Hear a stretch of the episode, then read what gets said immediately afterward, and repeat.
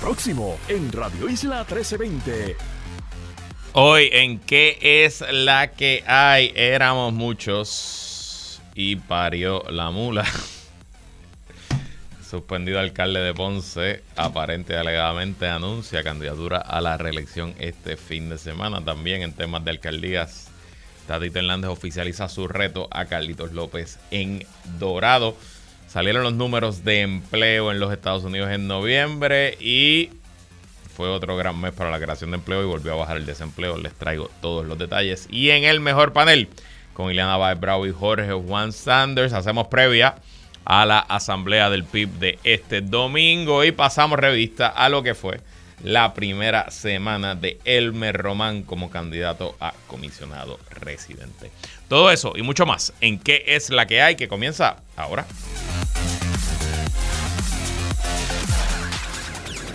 El análisis más potente y completo comienza ahora. Luis Herrero llega prendiendo fuego a los políticos y figuras que se atreven a dañar el país. Radio Isla 1320 presenta ¿Qué es la que hay? con Luis Herrero. Muy buenas tardes, bienvenidos y bienvenidas a ¿Qué es la que hay? con Luis Herrero por Radio Isla 1320. Hoy viernes, por fin viernes 8 de diciembre de 2023. Estamos en vivo y en directo para todo Puerto Rico por el 1320 AM y su cadena para el mundo a través de radioisla.tv, nuestra aplicación para teléfonos Radio Isla Móvil y en facebook.com diagonal Radio Isla TV. Yo soy Luis Herrero y como siempre les invito a que me sigan en todas las redes sociales como L Herrero y recuerda que este programa lo puedes escuchar en su formato podcast. Búscalo como que es la que hay en tu aplicación de podcast favorita para que me escuches cuando a ti te dé la gana y que es la que hay de que vamos a hablar hoy. Sigue creciendo el empleo en Estados Unidos, mientras en Puerto Rico aumentaron las ventas al detalle. Alcalde de Ponce, Luis Irizarri Pavón, anunciará candidatura para la reelección el domingo, a pesar de estar suspendido. Mientras presidente de la Cámara, Tatito Hernández, oficializa su reto al alcalde de Dorado, Carlitos López. Y en el mejor panel con Ileana Baez Bravo y Jorge Juan Sanders, hacemos previa a la asamblea del PIB este fin de semana y analizamos el estado de la carrera para la comisaría residente en Washington luego del anuncio del compañero de papeleta, o bueno, de quien ella quiere que sea su compañero de papeleta, Elmer Roman. Y bueno, antes de ir a los temas, algunas notas deportivas anoche los cangrejeros de Santurce derrotaron a los indios de Mayagüez en el Bithorn, regresando al lugar donde tienen que estar, al puntero en la tabla de posiciones, ganándole por medio juego a los criollos de Caguas que perdieron anoche contra los Leones de Ponce. La acción se reanuda hoy, Santurce no juega, pero los... Em, criollos visitan a los leones en Ponce y los indios visitan a los gigantes. También en noticias cangrejeras, hoy eh, se anunció que se está activando a dos grandes ligas, bueno, más o menos, sí. Se está activando a Bon Grison. Bon es el prospecto número uno de los Bravos de Atlanta.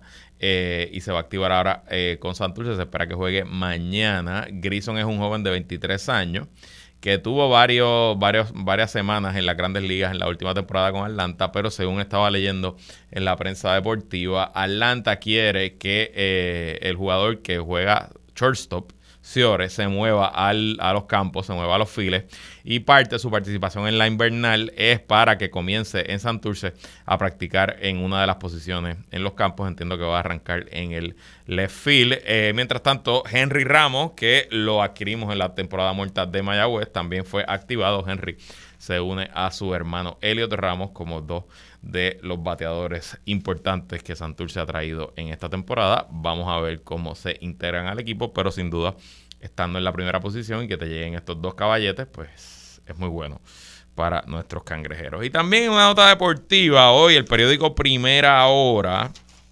informa de que hay intención para que Puerto Rico sea sede o una de las sedes del Mundial de Baloncesto del 2031. El próximo mundial es en el 27, se juega en Qatar, eh, en una sola sede. Los 32 equipos van a estar jugando allí en Qatar, al igual que pasó con el Mundial de Fútbol el año pasado, que también se jugó en Qatar. Así que el reino, eh, el reino de Qatar ha sido muy activo y muy prolífico logrando este tipo de eventos deportivos.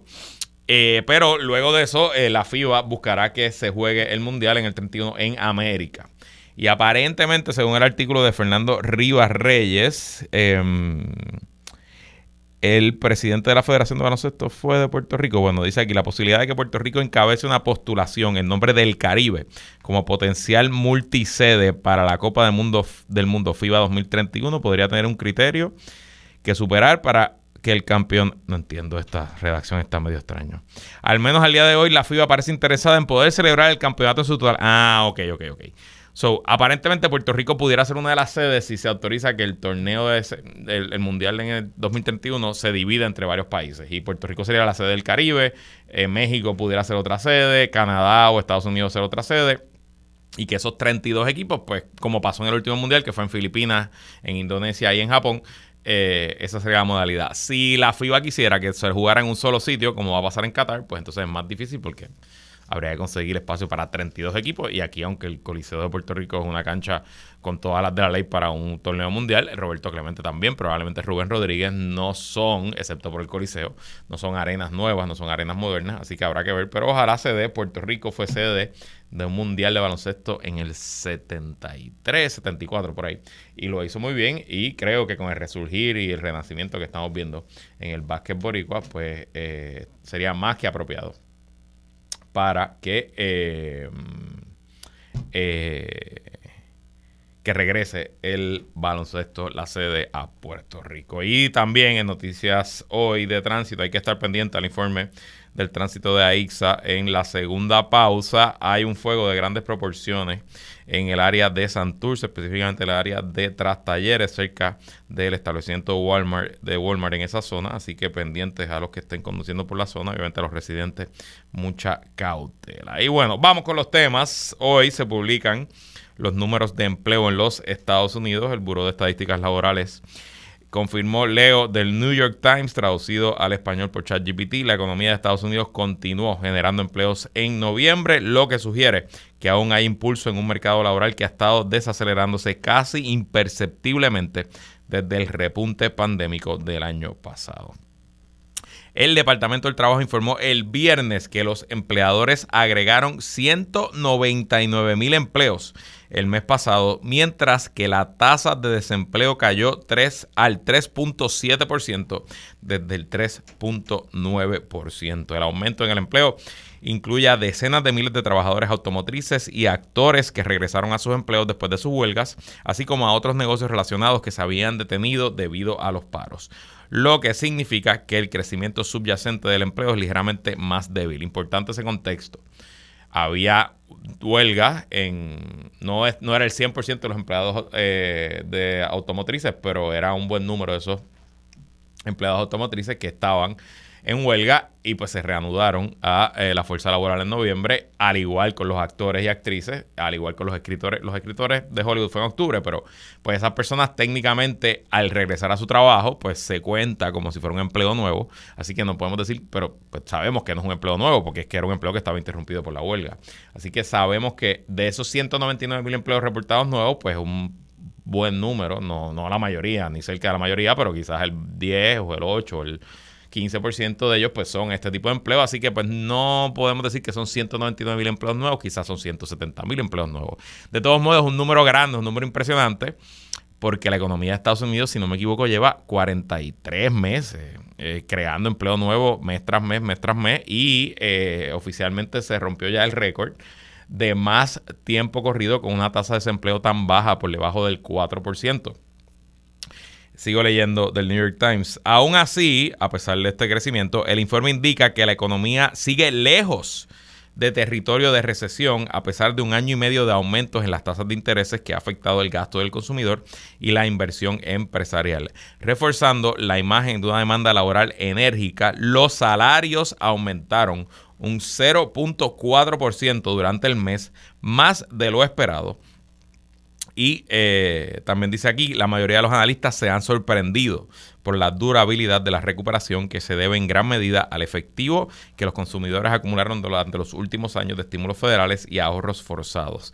Esto ha impulsado empleos en la industria de servicio, incluso frente a costos crecientes y la reanudación de los pagos obligatorios de la deuda estudiantil. Estos números no indican una economía sobrecalentada y escasez que impulsarán la inflación, dice el eh, analista senior de la firma Woods and Paul Economics, Martin Holdridge, eh, a quien cita aquí el New York Times. A la vez que se está creando empleo, a la vez que baja la tasa de desempleo, también la inflación ha decaído recientemente. Dice el New York Times, la tasa anual de inflación ha caído recientemente al 3%, menos de la mitad de lo que era cuando comenzaron los aumentos en la tasa de interés del Fed y significativamente más baja que el ritmo actual del crecimiento salarial. O sea que está cayendo la inflación, pero aún así siguen aumentando los ingresos. Así que podemos decir que por lo menos desde quizás el segundo trimestre de este año, el aumento de ingresos en Estados Unidos ha ido por encima del aumento de la inflación. De nuevo, estos son los números puros y duros. Una cosa son los números, otra cosa es lo que la gente percibe, lo que la gente cree. Y de hecho, he visto varias encuestas eh, en estos últimos días que se le hace. Fue una encuesta, si no me equivoco, de la revista británica The Economist, que se le pregunta a los norteamericanos, eh, ¿verdad? Se, le hacen ciertas preguntas económicas. Por ejemplo, aquí la tengo. Miren, es de, no, es del, eh, del periódico eh, Financial Times de Londres. Dice aquí, se le preguntaron, comparando hoy con un año atrás, ¿qué ha, ¿qué ha crecido más rápido en los Estados Unidos? ¿Los precios o los salarios? El 90% de los que contestaron dijeron los precios. Solamente el 10% dijeron los salarios. Pero el número correcto es que han aumentado más los salarios que los precios. Así que el 90% de los que contestaron la pregunta se equivocaron, porque la percepción es distinta, pero los números puros y duros de la economía nos cuentan otra historia. La segunda pregunta que hace el Financial Times, ¿tú crees que la inflación ha subido, bajado o se ha quedado igual durante este último año? El 73% dice que ha subido, solamente el 9% dice que ha bajado, pero el 9% es la verdad, eso es lo que es lo correcto. Eh, en tiempos de, eh, en, términos del net worth, de la riqueza, ¿crees que el hogar americano promedio tiene más dinero hoy que antes de la pandemia? El 67% contestaron que, tiene, que, era, que tenían más dinero antes de la pandemia y solamente el 13% que tenía más dinero hoy pues los números y las cifras económicas nos dicen que hoy la familia promedio estadounidense tiene más dinero, es más rica que antes de la pandemia, pero aún así esa percepción no está ahí.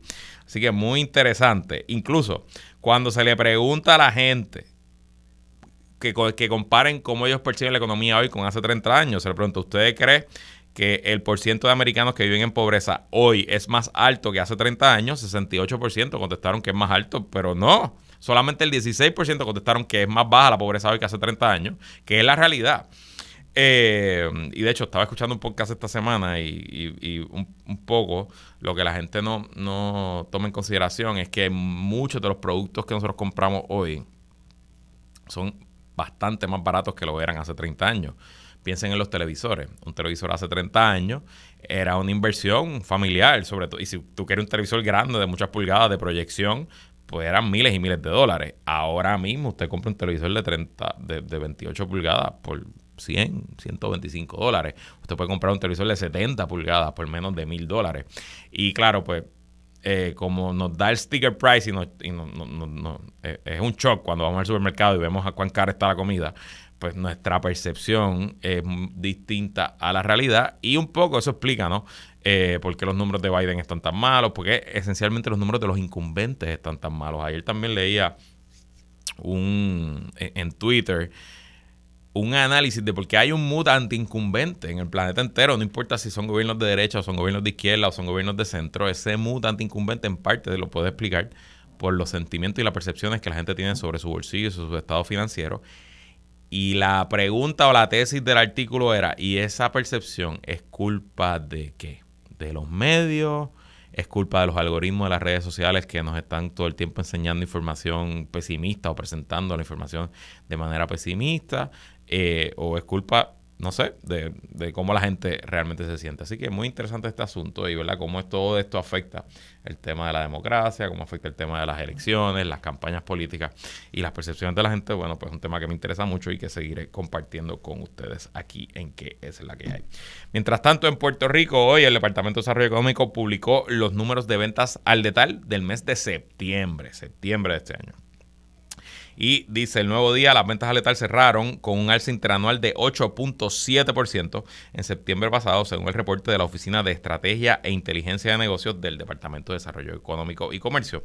En parte, el, alta, el alza registrada responde a que el año pasado la actividad comercial se interrumpió como resultado del paso del huracán María a precios corrientes, de paso huracán Fiona, que María, huracán Fiona. A precios corrientes, las ventas al detal totalizaron unos 3.108 millones.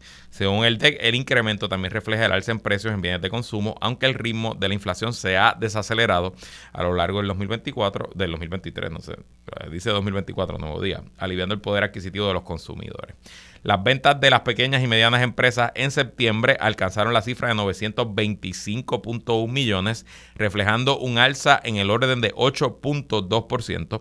Asimismo, las ventas acumuladas de ese segmento comercial en el primer trimestre del año fiscal en curso ascendieron a 2.977 millones, un 11% más que el mismo periodo durante el año fiscal anterior. Así que noticias positivas que aumente las ventas al letal nos habla eso también de que los consumidores están gastando a pesar de la inflación.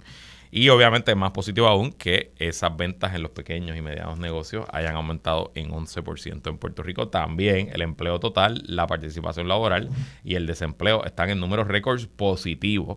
Eh, yo creo que el desempleo está en el número más bajo de su historia, si no me equivoco. Eh, y al igual que en Estados Unidos, usted le pregunta a la gente de la percepción de la economía en Puerto Rico y le dicen que las cosas están malas o muy malas. De hecho, lo vimos en las dos encuestas públicas del mes pasado, Noticiero y El Nuevo Día. Eh, pero eso es percepción, no es realidad. El problema es que la política la percepción es la realidad y además que es muy difícil para cualquier político, llámese Pedro Luis y Joe Biden o eh, Jennifer González o quien usted quiera, decirle a cualquier persona, eh, no, lo que pasa es que mm, el desempleo está bajito y la persona le contesta al político, ajá, y, pero en mi casa los chavos no me dan. Así que muy interesante este asunto, además muy... No tiene una solución fácil. No, yo no, no se me ocurre, y lo pienso bastante, y lo comparto y lo, lo discuto con colegas, cómo yo llevo una campaña política, cómo yo hago una comunicación política para contrarrestar esa percepción de las personas y creo un poco que el propio gobernador, el propio gobierno se ha dado contra esa piedra varias veces y esa campaña de haciendo que las cosas pasen un poco lo que busca es crear, cambiar esa percepción. Bueno, y hablando de temas políticos, éramos muchos y parió la mula.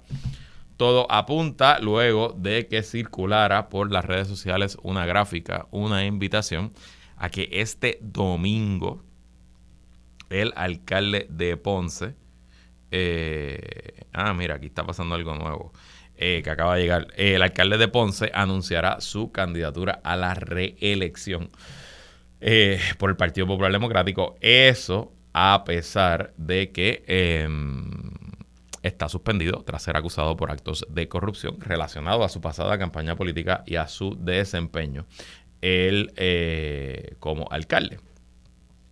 Bueno, pues la información que yo tengo, que he ido preguntando, es que el Partido Popular Democrático, que le tocará decidir si el alcalde está cualificado para aspirar, em,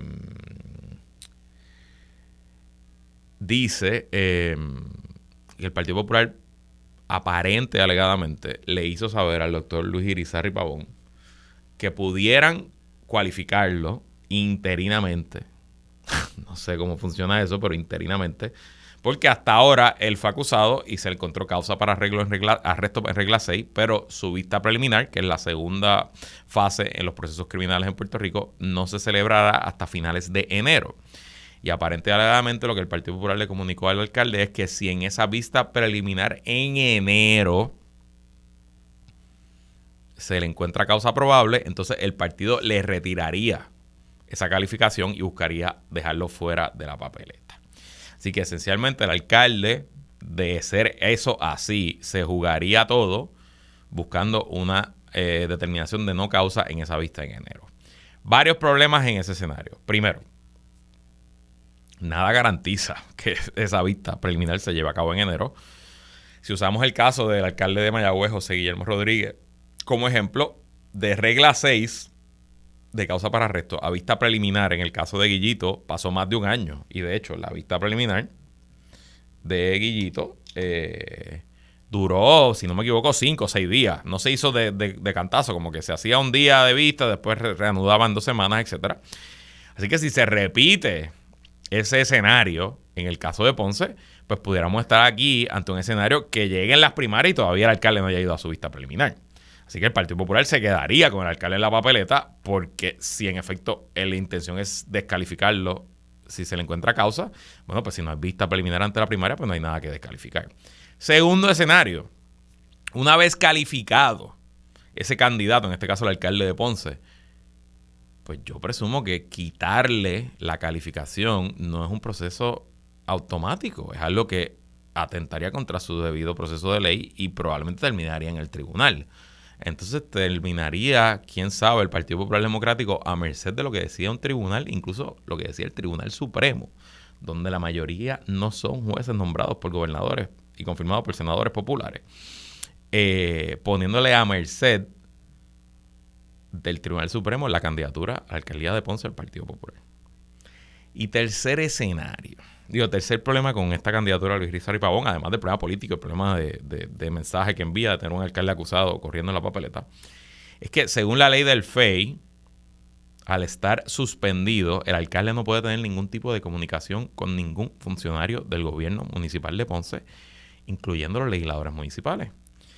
Pero el código electoral obliga a todo candidato alcalde a que tiene que radicar su candidatura en conjunto con su plancha de legisladores municipales. Así que el alcalde de Ponce va a radicar la candidatura con los legisladores municipales incumbentes. ¿Y cómo va a hacer eso sin hablar con ellos? Y le quiero recordar al Partido Popular que aquí ya hay un precedente que se llama Jorge de Castro Font. Jorge de Castro Font fue acusado en medio de la campaña del 2008, él siendo senador por acumulación, pero él había ya sido electo en primaria por el PNP y aunque Luis Fortuño, que en ese momento era comisionado residente, candidato y presidente del PNP, buscó de mil maneras que de Castrofón no estuviera en la papeleta en noviembre del 2008, estuvo en la papeleta y salió electo. Si ahorita busqué los números, quedó séptimo de 11. Así que salió electo a pesar de haber sido acusado por los federales. En aquel caso, allí no hay vista preliminar, no hay, no hay causa de arresto, el proceso es distinto. Pero Luis Fortuño no pudo sacarlo de la papeleta. Ah, después por presiones y negociaciones de Castrofón no juramentó, él renunció a su escaño y el PNP llenó el escaño con otra persona. Pero al final hago todo este análisis que me parece que lo más apropiado, lo que debe hacer el Partido Popular Democrático es no jugarse la chanza y descalificar al alcalde ya. No darle oportunidad alguna a que corra. Yo puedo entender el argumento en contra de esto que estoy diciendo, que es que, oye, Luis, pero es que una regla 6, una causa para arresto, eso es un, ese es el primer paso, esa es la famosa cintila de evidencia. Cualquier fiscal puede acusar a cualquier político en el futuro y conseguirle causa en regla 6, que después el caso se cae y le costó la carrera política. Y es verdad, yo puedo entender ese argumento en lo abstracto. Pero aquí, con lo que conocemos, con los casos que sabemos, con la evidencia que entendemos que tiene la fiscalía, me parece que el Partido Popular tiene una decisión una sola que tomar y es no calificar al alcalde de Ponce y que sea otra persona quien asuma la candidatura y quizá a lo mejor si los planetas se alinean pudiera retener esa alcaldía para el Partido Popular Democrático. ¿Qué pasará? Pues ya veremos. Obviamente el lunes, que es lunes de candidatura, hablaremos de lo que sea el evento de eh, Irizarry Pavón, la Asamblea del PIB y otros asuntos. Y de eso también voy a hablar con el mejor panel cuando regresemos en la pausa, que es la que hay continua. Sigue conectado con Radio Isla 1320. Estás escuchando ¿Qué es la que hay? Con Luis Herrero. Somos el sentir de Puerto Rico. Ella es comunicadora, relacionista y experta en manejo de crisis. Él es estratega y un veterano de campañas políticas. Iliana Báez y Jorge Juan Sanders entran al mejor panel. Como todos los viernes, cerramos la discusión semanal junto al análisis del mejor panel. Con nosotros, Iliana Baez Bravo, que es la que hay, Iliana. Saludos, Luis, a ti y a todas las personas que nos están escuchando hoy. Y también con nosotros, Jorge Juan Sanders, que es la que hay, Juan. Saludos, Luis, a ti, a Eliana, a todos los que nos escuchan. Qué bueno estar los tres de vuelta juntos. Eso es así, hace tiempo que no estábamos los tres, pero bueno, nada, eh, nunca es tarde si la dicha es buena. Vamos con los temas. El domingo el Partido Independentista Puertorriqueño celebra su asamblea y por primera vez desde, por lo menos que yo estoy observando la política, eh, han hecho un esfuerzo de movilización en grande, guaguas escolares, saliendo de comités municipales, mucho movimiento en las redes, participación de sus portavoces en los medios, invitando a personas incluso que no sean independentistas ni afiliados al partido a que estén allí este domingo. ¿Cuáles son las expectativas para ese evento, Ileana? Bueno, yo creo que, que, ¿verdad? Después de las expresiones de Juan Dalmau de esta semana, eh, se esperaría que él tiene confirmado allí por lo menos miles de personas, porque eh, es difícil, ¿verdad?, compararte cuando tu evento no ha, no ha ocurrido, compararte con, con otras, ¿verdad? otras radicaciones de, de candidatura, otras presentaciones de candidatura, y, y de momento, ¿verdad?, eh, poner la barra tan alta para tu evento. Así que yo esperaría que el PIB tenga, ¿verdad? Por lo menos una confirmación, un headcount de, de que van a llenar esos, esos espacios el domingo y así pues sí, de verdad alardear ¿no? de, de esa movilización eh, que en este momento, en el 2023, eh, ha probado ser bastante difícil para los otros partidos y los otros candidatos. Jole Juan.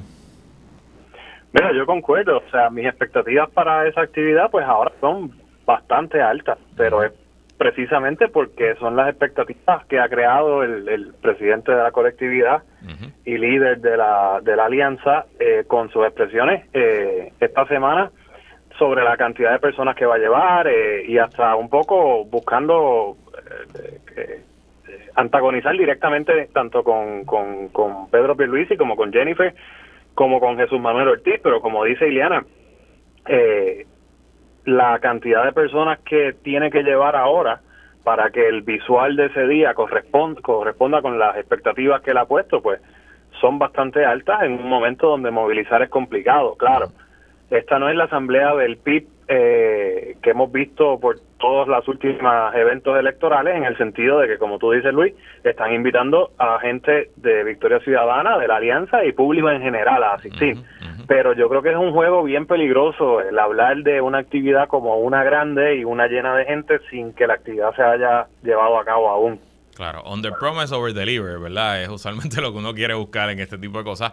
Tengo entendido que eh, la asamblea como tal se va a llevar a cabo en el salón del tercer piso del Centro de Convenciones de Miramar. Eso es un salón bastante grande. Eh, ese salón este, para los que somos abogados y abogadas, siempre representa, porque es el salón donde uno coge la reválida. Este, yo siempre que entro allí me da un poquito de como frío en el estómago. Eh, este, pero que, conlleva, es mucho para llenarlo, claro. Se puede jugar con las paredes porque las paredes son móviles y uno puede pues achicar un poco el salón, pero al final del día, si no está lleno, la prensa se va a dar cuenta. Eh, y como ustedes bien dicen, pues, pues subimos las expectativas. Y ya estableciendo el estándar, después de que termine el domingo, ¿qué ustedes van a estar mirando para catalogar si fue exitoso o si fue un fracaso, Ileana? Bueno, justo, ¿verdad? Yo pienso que partiendo de la cobertura que, haya del evento, o sea, que, que logren eh, proyectar, ¿no? Porque uno puede tener un espacio vacío, eh, pero puedes jugar con, las herramientas que tengas a la mano para, representar, puedes procurar representar juventud, puedes procurar representar que había gente de Victoria Ciudadana allí apoyando a Juan Dalmao, puedes procurar entonces también traer a, personas de, de, otros partidos que den eh, cuenta ¿no? de, de, su apoyo a, Juan Dalmao, que es lo que a la larga se está procurando para, para el domingo en esa asamblea pero creo que, que, está, está complicado, ¿no? Eh, creo que es un panorama un poco difícil, eh, más porque no importa, aunque hayas tenido un, evento que tú catalogues como exitoso, creo que la cobertura eh, ahora mismo es, bastante ¿verdad? Pero procura bastante animosidad entre los partidos, así que siempre vas a tener la crítica, siempre vas a tener eh, eh, diferentes eh, opiniones sobre qué, es exitoso y, controlar eso para el PIB con la limitación, ¿verdad?, que tiene de portavoces, a mi entender, pues va a ser también un poco difícil. Hola, Juan. Yo creo que en la de, de comunicaciones, pues sí, una asamblea exitosa es el salón completamente lleno. Eso es un salón allá, el, el ballroom del tercer piso que, que aguanta hasta unas cinco mil y pico de personas, o sea, es, sustancial. Un buen visual, el salón lleno y, y Juan Dalmao con, con, con, los brazos en el aire, con el apoyo de toda, de toda su institución, pues eso es positivo en el sentido de que contrasta positivamente con, con la actividad que hizo el gobernador y, y, y, más aún con la que hizo Jennifer González en Bayamón recientemente. Pero eh, ¿Qué constituye un fracaso? Yo creo que algo que también hay que tomar en consideración es que allí no tan solo va a hablar Juan Dalmao, va a hablar Rubén Berrío, va a hablar Fernando Martí, van a hablar otros portavoces del Partido Independentista que ah, yo creo que aún hoy en día están más aferrados a su institución que a la idea de esta alianza. De hecho, algunos de los cuales no necesariamente estén tan abiertos a esto. Entonces, yo creo que lo que comuniquen esos otros líderes en cuanto no solo a la candidatura de Juan Dalmao, sino la posible alianza y también el tema del independentismo. O sea, es la asamblea del Partido Independentista, cuyo propósito principal de ser es traer la independencia a Puerto Rico. Y por más que Juan no quiera que esto sea un tema de campaña y que no está en juego en la alianza que está haciendo electoral, pues es algo que sí se va a hablar constantemente allí y eso también le va a abrir la puerta a los detractores del Partido Independentista y de la Alianza eh, así que yo creo que lo que se diga allí es lo que puede abrir la puerta, además de la movilización, a, si fracasa o no, en el sentido de qué narrativa sale de allí el día después. Eh, muy interesante esa perspectiva eh, y no lo había pensado. También, ¿verdad? Este, estos eventos siempre corren el riesgo de que la gente pierda energía porque se alargan, porque los discursos son este, aburridos porque llega gente allí a hablar de temas que no son los temas que quizás la plana mayor del partido quiere, así que ahí también hay un reto. Pero obviamente yo creo que si ellos llenan el salón y el visual es bonito, pues ya, ahí está, ahí está el, ahí está lo que ellos quieren y cerrarían un año con mucho momentum eh, y de ahí a construir no lo que será pues la campaña comenzando el año que viene. Y hablando de ideas concretas, Ayer en el periódico Metro, el candidato a la gobernación del PIB y de la Alianza presentó su primera propuesta, que es crear un tribunal de verdad y justicia para investigar y acusar a los responsables de la deuda de Puerto Rico. ¿Qué les pareció que esa sea la primera idea con la que arrancó Juan Dalmau, Ileana? fuera de los problemas eh, técnicos que tendría cuando el para causar a una persona, ¿verdad? Por, por, por lo que él llama eh, el, el, los responsables de la deuda.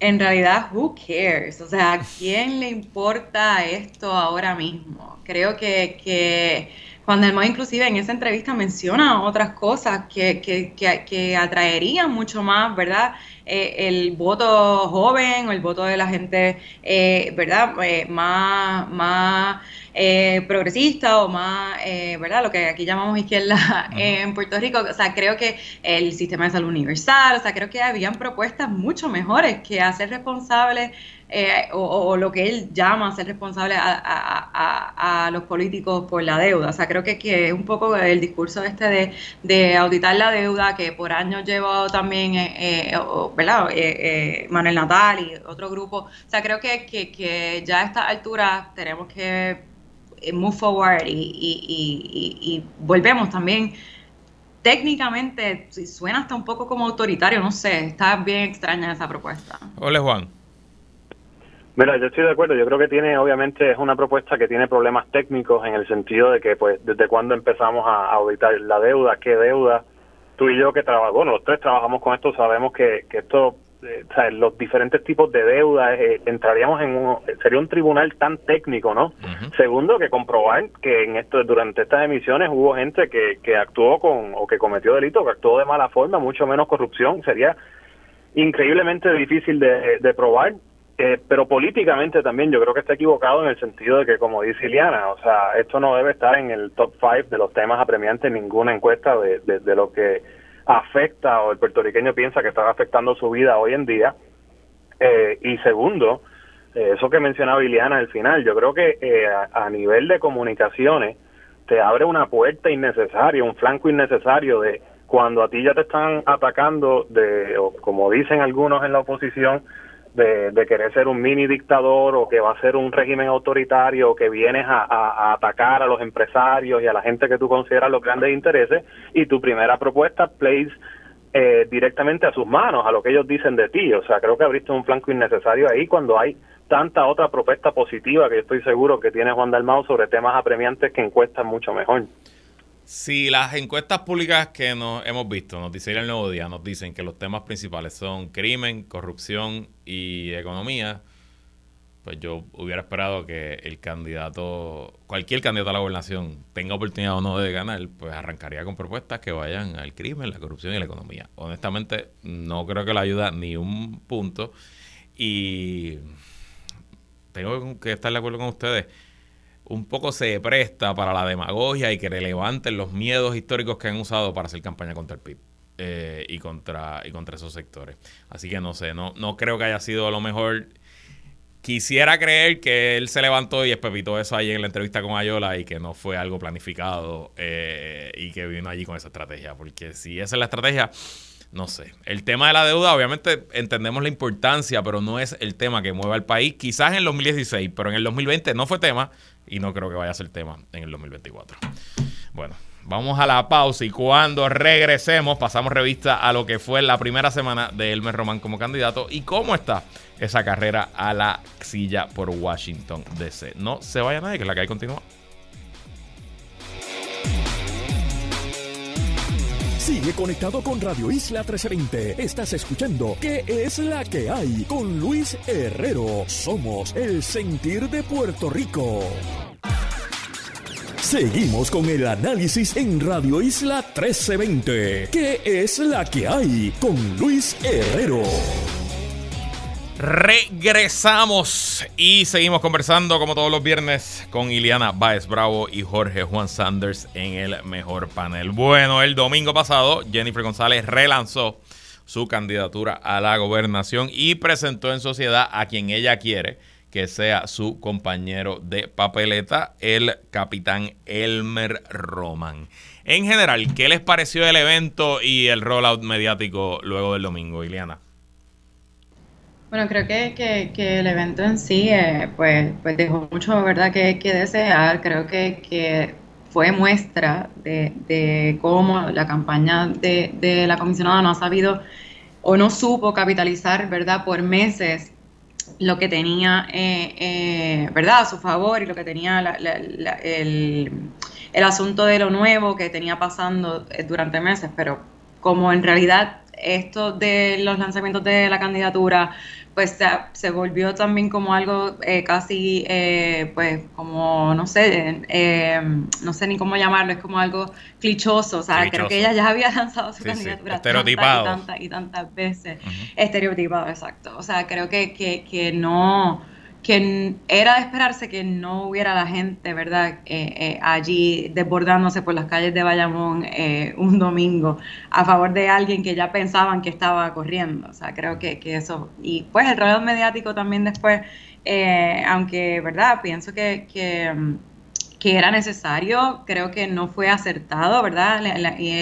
incluir a Hermes Román, que para, a todas luces pues, no parecía estar preparado. Creo que fue bastante detrimental para la campaña de la comisionada. Hola, Juan. Mira, yo estoy de acuerdo. Eh, primero, eh, tanto en cuanto a, a quién iba a ser su candidato como la propia candidatura de la comisionada, tuvimos el anuncio del anuncio del anuncio. Eh, creo que sobre la candidatura a comisionado residente, el propio equipo de la comisionada creó una expectativa y dejó que se corrieran unos rumores sobre diferentes candidatos eh, y demás. Y al final, pues tú debes hacer eso cuando lo que vas a presentar es un candidato que, que, va a sorprender o que es un alguien de, de extremo renombre. O, pero la gran sorpresa, eh, Elmer Román, pues yo no creo que causó eh, el ánimo, el entusiasmo ni, ni, el regocijo nacional. O sea, una persona que aunque tuvo puesto del segundo casi más importante del país, pues no tiene un name recognition altísimo. El rollout, eh, yo no diría terrible, pero no fue bueno. O sea, la comisionada el día de hoy tiene que contestar por él en varias de las entrevistas que yo he visto en televisión. Corrige sus comentarios, eh, lo explica. Es como cuando la gente dice, ah, lo que él quiso decir fue, pues eso siempre denota que el que habló pues no, no sabe de lo que está hablando. Eh, y eso no puede continuar en el sentido de que si no, pues si ella tiene que cargarlo así hasta hasta la primaria, pues básicamente lo, lo que se echó, hecho encima es un lastre, no es un, un compañero de papeleta que la, la va a ayudar. De que tiene unos positivos, los tiene. O sea, dentro de una primaria del Partido Nuevo Progresista, el número de veteranos eh, que vota ahí, yo estimo que en una primaria cerrada es un bloque lo suficientemente grande como para ganarte una primaria. Eh, o sea, que puedo entender la estrategia detrás pero había que darle un, media training al muchacho antes de sacarlo. Eh, a mí algo, hubo un momento ayer, como dicen los, los chamaquitos ahora, bien cringe, en jugando pelotadura, eh, que estaban los dos anoche, esto fue anoche, y eh, él habló un rato y ahí vino Jennifer, ñacata, ñacata, y dijo, no, lo que pasa es que tal cosa, tal cosa, y Aníbal Sloan, que estaba en el panel, le pregunta, comisionada, pero es que usted siempre habla por él, y fue como que, ¡ya! Fue como que lo sentí así como un puño en el estómago, como que, uff no, no, no, no bien. Y les pregunto, porque además hubo varias controversias durante la semana relacionadas a su candidatura.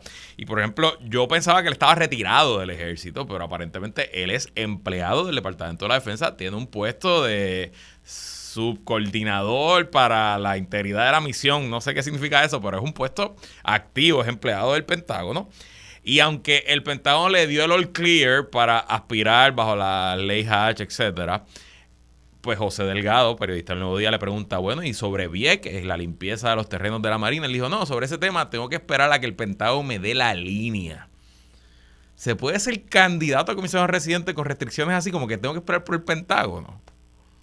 Ileana. No, la verdad no, y más cuando se pretende que, tu candidatura pues sume a una campaña. O sea, creo que, que como Vela dijo Les Juan, o sea, ser un, un lastre a esta a, la candidatura de la comisión residente me parece que, es lo que está probando ser. O sea no puedes hablar de cosas no sabes hablar de otras cosas. Eh, no veo cómo esto verdad le añade fuera y, pienso que es importante o sea pienso que es importante el positivo por ejemplo que, que, mencionó Juan el, el señor veterano. O sea creo que que, que eso ahí dentro de, los militantes del Partido Nuevo Progresista, pues es un, un plus, pero eh, mientras este veterano no pueda hablar, no pueda decir nada, eh, eh, se preste a, críticas, ¿verdad? Porque es bastante fácil cuando alguien no asume posturas, pues tú como oponente, pues criticar. O sea, creo que, que no está sumando absolutamente nada, o por lo menos lo que, lo que estaba esperando la campaña de Jennifer González que sumaría. Juan.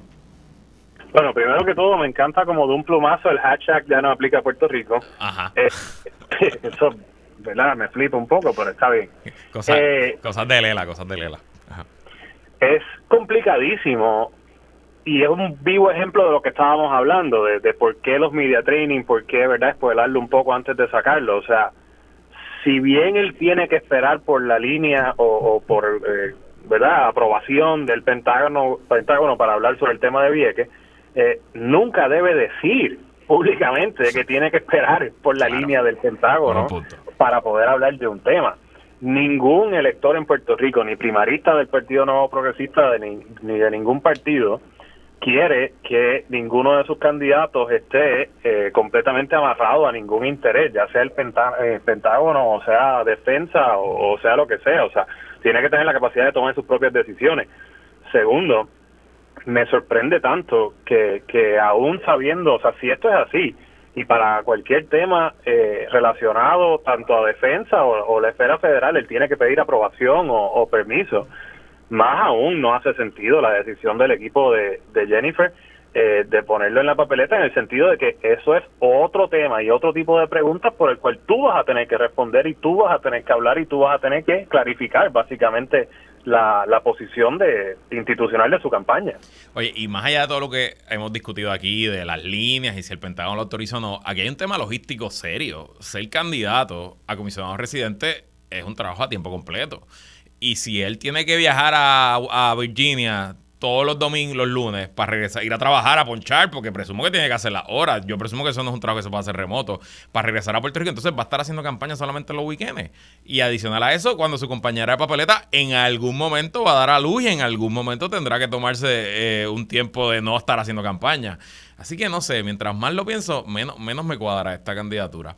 Y ya me quedé sin tiempo, pero rapidito, 10 segundos cada uno. Ya sabemos quiénes son todos los candidatos a Washington de todos los partidos y movimientos, excepto los candidatos de agua del PIB y de. El PIB sería que tiene el candidato de agua. ¿Cómo ven esa carrera, Igliana? Creo que todos los candidatos eh, que aspiran a la comisaría residente tienen mucho, mucho que recorrer. O sea, creo que, que eh, ahora mismo, ¿verdad? No, no, el único que, sobresale es, Pablo José. O sea, creo que, que Pablo José claramente pues está corriendo eh, eh, su campaña de manera organizada. Creo que, en su caso sumaría ¿no? a, la papeleta del candidato a la gobernación pero no necesariamente lo veo igual en el PNP y, no necesariamente lo veo igual, ¿verdad?, en, el contexto de la alianza con eh, la senadora Ana María Rivera a quien creo verá bastante eh, capaz y, creo que, quiere aportar al país, pero no necesariamente veo cómo añade algo a, a, a esa, a esa papeleta. Hola Juan. Mira, yo creo que es mucho más simple. Este, la primaria del PNP la va a ganar eh, William Villafañez. Pablito va a ser el, el único candidato que le va a hacer frente electoral y esto se va a decidir por cuánto voto íntegro cae por los dos partidos principales y cuánta gente cruza línea a donde Pablito, pero está entre Pablito y William y eso yo creo que no va a cambiar pase lo que pase de aquí a las elecciones. Eh, me parece que ese es el análisis correcto, habrá que ver y también añadiéndole que Pablo José y William yo creo que van a ser los únicos que van a poder recaudar una cantidad de dinero sustancial para hacerse sentir en un año donde el gobernador va a estar gastando a dos manos y habrá que ver cuánto puede levantar el candidato del PPD y cuánto puede levantar la alianza entre Victoria y el PIB. Iliana Baez Bravo, gracias por estar aquí. Buen fin de semana. Gracias a ti, Luis. Y buen fin de semana a todos y todas. Jorge Juan Sanders, gracias por estar aquí. Buen fin de semana. Gracias, Luis. Gracias, Iliana. Y gracias a los que nos escuchan. Y feliz cumpleaños que cumpliste esta semana. Muchas gracias. Ah, muy bien. Bueno, 45 me dijeron. Bueno, no sé, pero yo sé que se ve mejor a los 35 que a los 30. Eso es lo más importante. Gracias. Cuídense y gracias a ustedes por sintonizar otra semana más de qué es la que hay con Luis Herrero.